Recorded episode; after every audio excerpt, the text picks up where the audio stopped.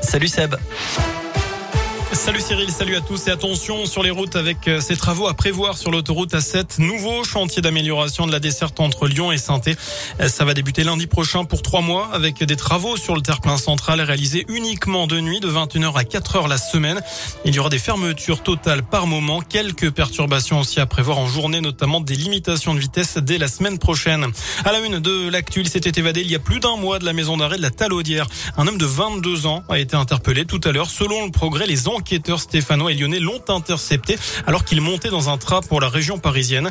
Son évasion avait été spectaculaire le 5 février dernier. Il avait profité d'une promenade dans la cour de la prison pour escalader un grillage puis le mur du chemin de ronde à l'aide d'une corde fabriquée avec des draps. Son arrestation s'est faite dans le calme. À Santé, deux faux policiers de la BAC interpellés, deux ados de 15 et 16 ans qui tentaient de se faire remettre un téléphone portable. Ils étaient notamment équipés de talkie-walkie. L'un des deux était aussi porteur d'un brassard police et d'une carte professionnelle.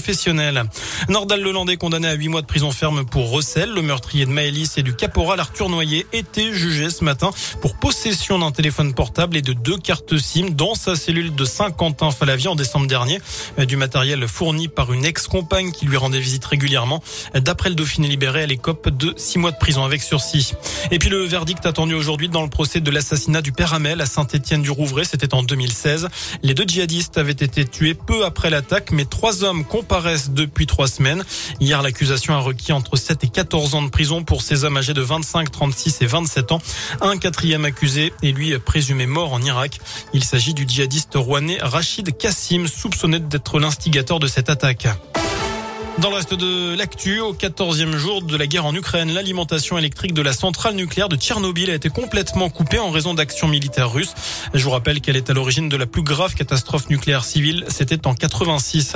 Sur le terrain, l'évacuation des civils devait reprendre ce matin. Russes et Ukrainiens sont tombés d'accord pour respecter des cessez-le-feu autour de plusieurs couloirs humanitaires. Une trêve depuis 8 heures jusqu'à 20 heures ce mercredi autour de six zones frappées par les combats. Chez nous, pas de quoi qu'il en coûte pour répondre aux conséquences de la guerre en Ukraine. Bruno Le Maire estime qu'un plan d'aide massif comme celui contre le Covid ne ferait qu'alimenter l'augmentation des prix. Le ministre de l'économie qui compare la situation actuelle au choc pétrolier de 1973, c'est comparable en intensité et en brutalité. Fin de citation. On termine avec euh, du sport, du foot, un choc en Ligue des Champions. Real Madrid, Paris Saint-Germain, c'est à 21h en huitième de finale retour. Et puis le Cop Nord rempli, le carré légende aussi, le chaudron prêt à bouillir de nouveau pour la réception de 3. Ce sera dans 9 jours à Geoffroy Guichard.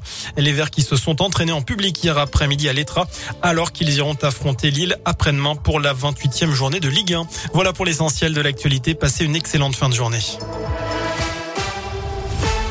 Merci beaucoup.